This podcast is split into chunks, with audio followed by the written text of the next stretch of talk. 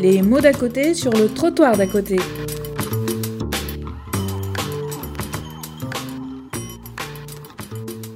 bonsoir à tous et à toutes.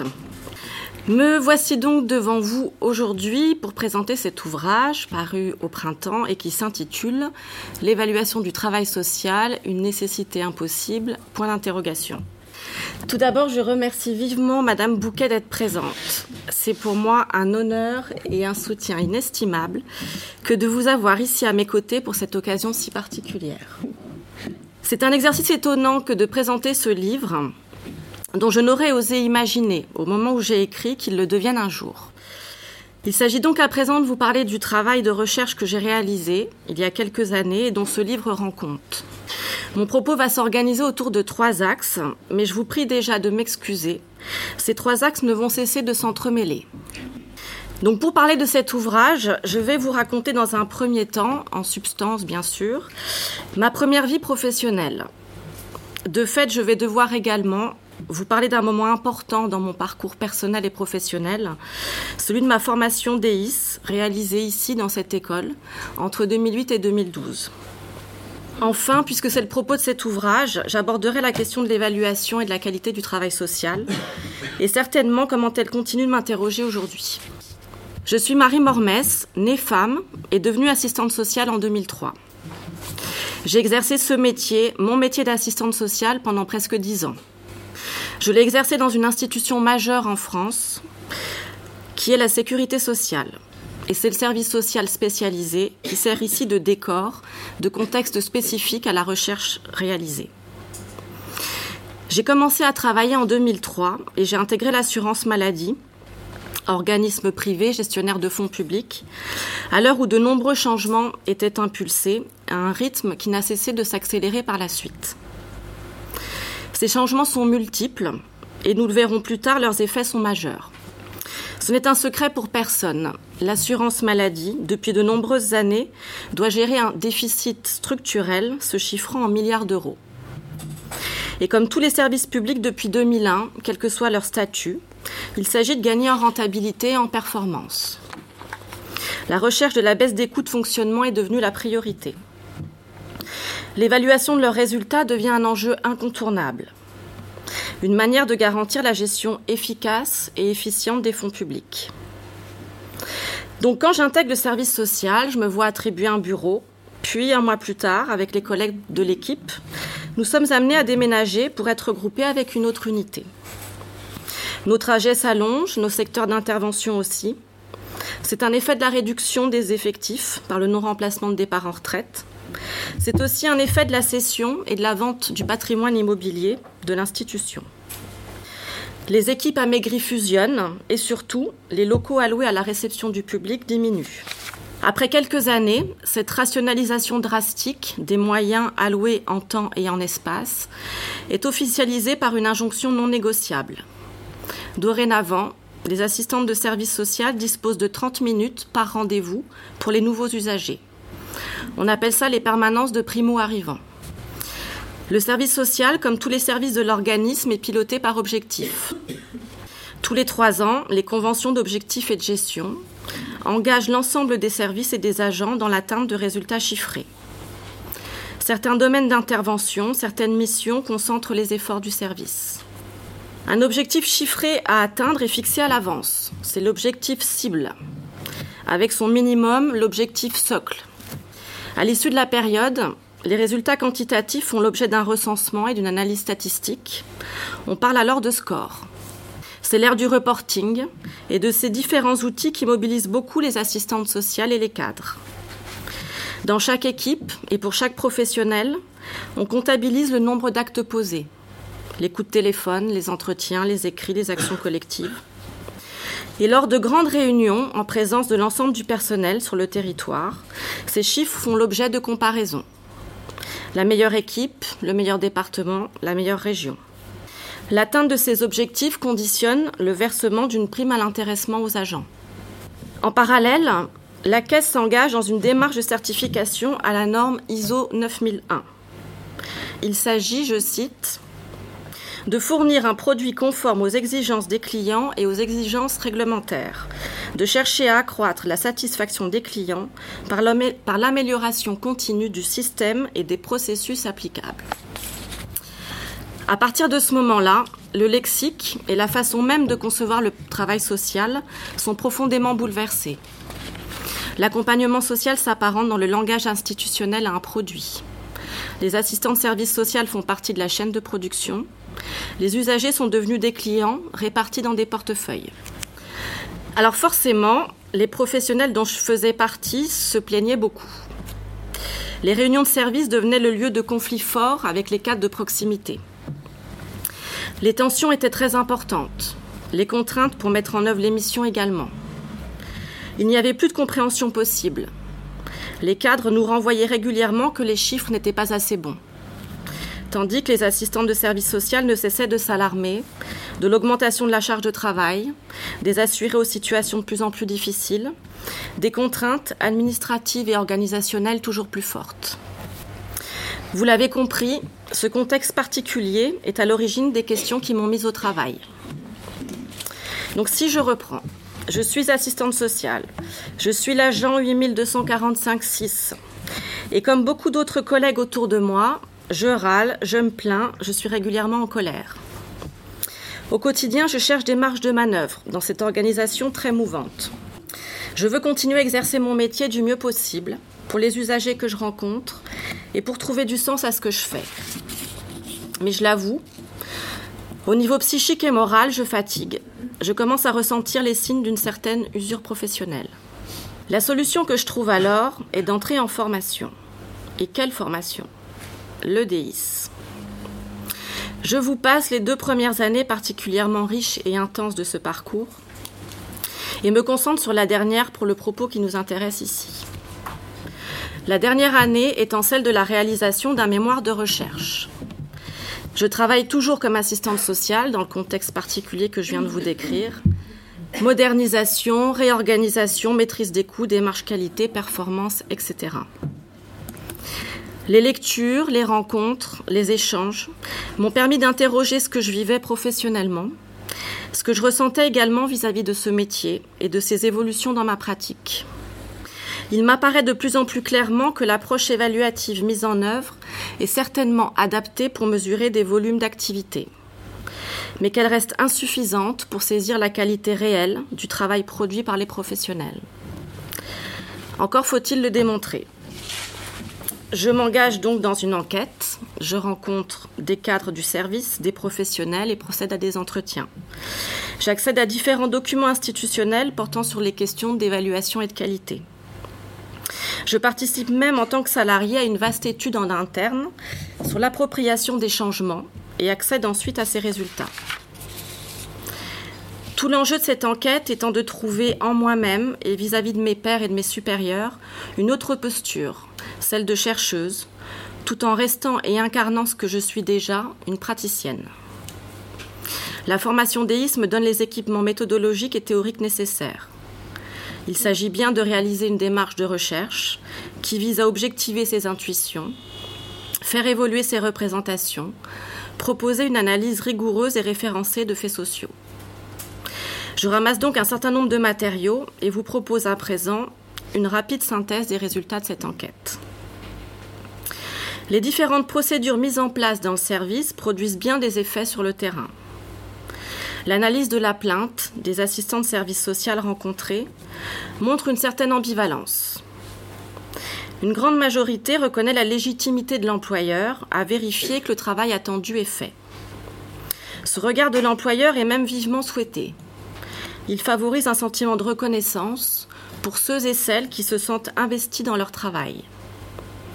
Certains reconnaissent enfin que les dispositifs évaluatifs mis en place ont aussi, eu un impact positif sur ce qui a été nommé comme les mauvais comportements professionnels de certaines collègues. En revanche, l'approche ici exclusivement quantitative est vécue comme un contrôle, source de pression pour les individus et de tension dans les équipes. Les professionnels sont mis en concurrence dans leur collectif de travail. Ce qui développe des sentiments d'injustice, d'isolement, parfois des actes de déloyauté dans les équipes. La course aux meilleurs chiffres engage même certaines assistantes sociales et certaines cadres dans des tricheries et des subversions des outils statistiques. Il ressort donc que les chiffres produits sont globalement faux. De plus, la notion de qualité, telle que proposée par la norme ISO, est totalement rejetée par les professionnels, qui regrettent la standardisation et l'uniformisation de leurs pratiques à travers les programmes qu'elles doivent mettre en œuvre. Finalement, ce qui reste dans l'ombre des dispositifs évaluatifs et qualitatifs institutionnels, c'est ce qui compte le plus pour les professionnels, le contenu de leur activité. Le travail réellement effectué auprès des usagers est invisible. Ce travail qui engage chacun et chacune dans un engagement subjectif et relationnel intense. En conséquence, l'évaluation jugée nécessaire nécessite de renoncer à une objectivité qui apparaît ici comme un leurre. Ces résultats m'ont amené à considérer le travail social comme un travail relationnel. Expression d'ailleurs citée dans le rapport issu des États généraux et transmis par Madame Bourguignon au gouvernement début septembre. Travail relationnel qui situe son évaluation dans le champ de l'intersubjectivité. Car contrairement aux messages véhiculés dans le discours institutionnel, porté par les cadres et renvoyés aux professionnels, le travail social ne correspond pas à une activité idéale, objective, et qui s'adresserait à des clients abstraits, eux-mêmes idéalisés. Le travail social se caractérise par la nature imprévisible de la rencontre entre au moins deux sujets et par les, par les obstacles multiples qui mettent les procédures en échec. Le travail social s'exerce avec des bénéficiaires toujours singuliers, aux situations plus ou moins complexes. Il s'agit bien d'un travail de la relation et qui vise, par une activité particulière, spécifique, à accompagner, à soutenir les multiples formes de la vulnérabilité humaine. Dans cette manière de concevoir le travail social, il apparaît vite que les tâches qui impliquent le plus d'efforts sont souvent celles dont les résultats sont les moins flatteurs. Les assistants de services social rencontrés ont évoqué maints exemples d'accompagnement qui avaient réussi ou échoué à leurs yeux et pour lesquels il était difficile d'expliquer pourquoi ou de le traduire en actes quantifiables de leur part. Parce que remobiliser une personne gravement malade ou abîmée par son parcours de vie n'obéit pas qu'à l'application d'une procédure standardisée. Les outils et les techniques nécessaires à l'exercice du métier participent mais ne suffisent pas pour entrer en relation, créer une confiance suffisante, maintenir un équilibre même précaire dans un échange tendu, parfois violent, parfois tragique. Les assistants de service social développent aussi des compétences émotionnelles particulières pour travailler. Compétences qui créent les conditions nécessaires à l'établissement de la relation d'aide. Ces compétences qui permettent que le travail prescrit soit effectivement produit dans le réel. Ce travail ne va pas de soi. Il nécessite une expérience et des ressources spécifiques. La difficulté majeure pour la chercheuse, plus aisée pour la praticienne, étant que ce travail émotionnel est difficile à décrire par les assistants de service social, qui ne l'identifient pas forcément d'ailleurs, ou plus souvent sous la forme d'anecdotes. Par exemple, une des assistantes sociales rencontrées me racontait que quand elle se sentait submergée durant un entretien un peu lourd par ses émotions, elle s'empressait de sortir du bureau pour aller faire des photocopies.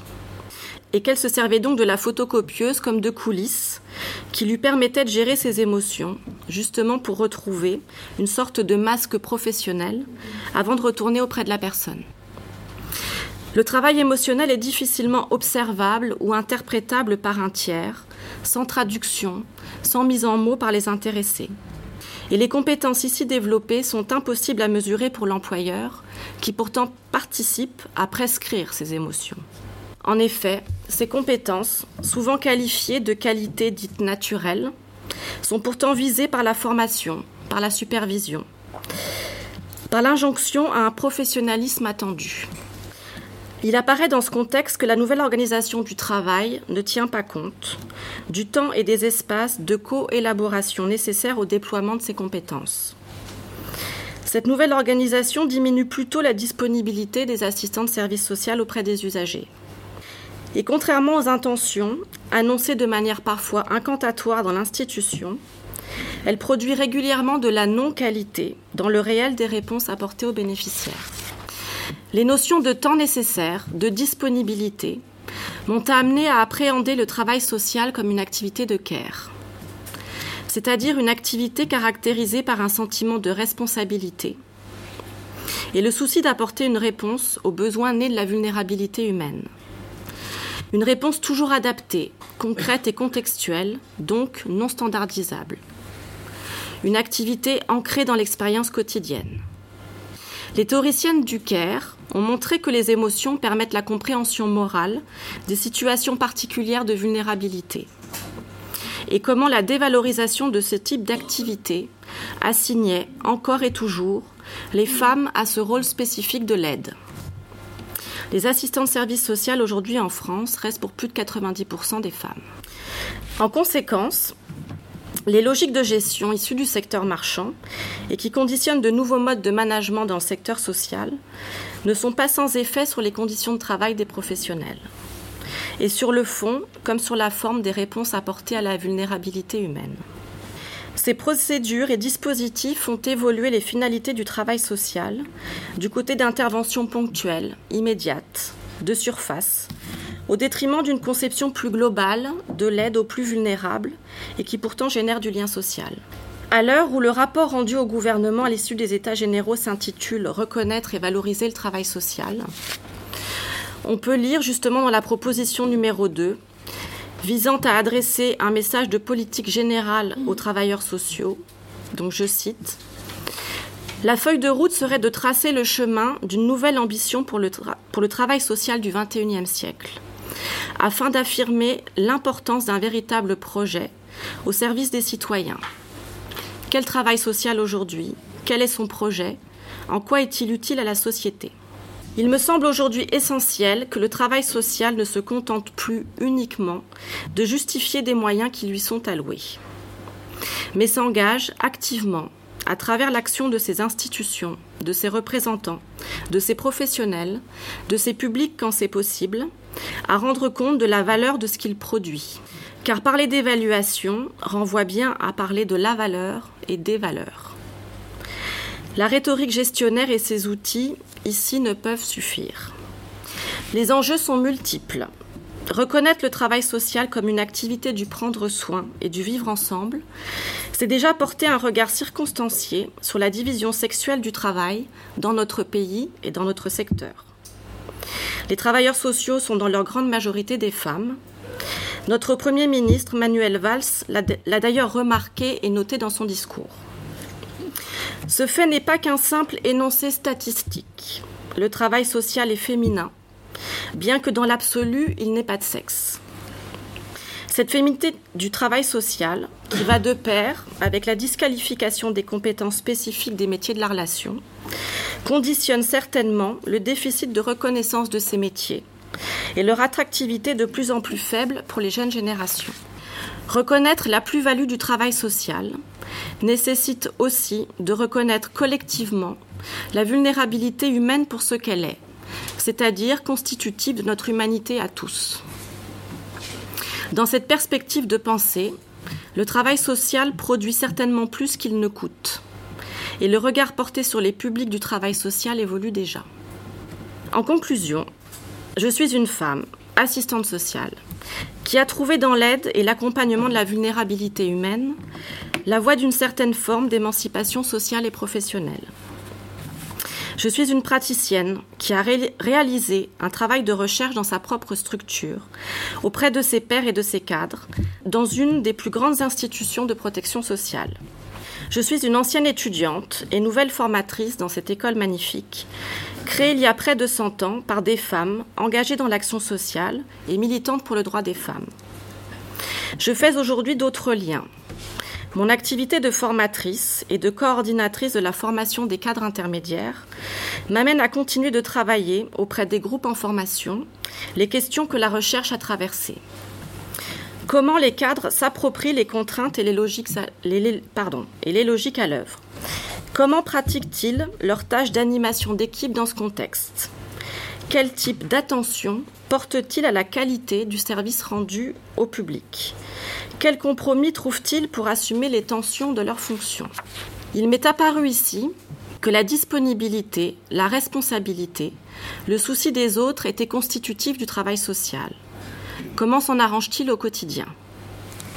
Je laisse avec impatience le soin à Véronique Bayer de nous éclairer sur ces questions à travers son travail de thèse et de poursuivre la nécessaire et complexe articulation entre les théories du CARE et la pensée du travail social. Pour terminer, je profite de l'occasion qui m'est donnée ce soir pour témoigner de mon attachement à Véronique, qui a suivi mes pérégrinations intellectuelles, professionnelles et émotionnelles de ces dernières années avec une présence et une délicatesse extrêmement précieuses. Je souhaite aussi remercier Claude Rouillet, qui m'a accueilli ici il y a sept ans, qui m'a fait confiance, bien que je ne sois qu'une pauvre assistante sociale, et à qui je pense beaucoup ce soir. Claude a largement contribué à ce que ce travail devienne un livre et je lui dois beaucoup. Chantal Goyot, Anne Olivier, Philippe Liet, qui chacun m'ont encouragé, soutenu et m'ont permis de réaliser ce que je n'imaginais pas il y a encore quelques mois.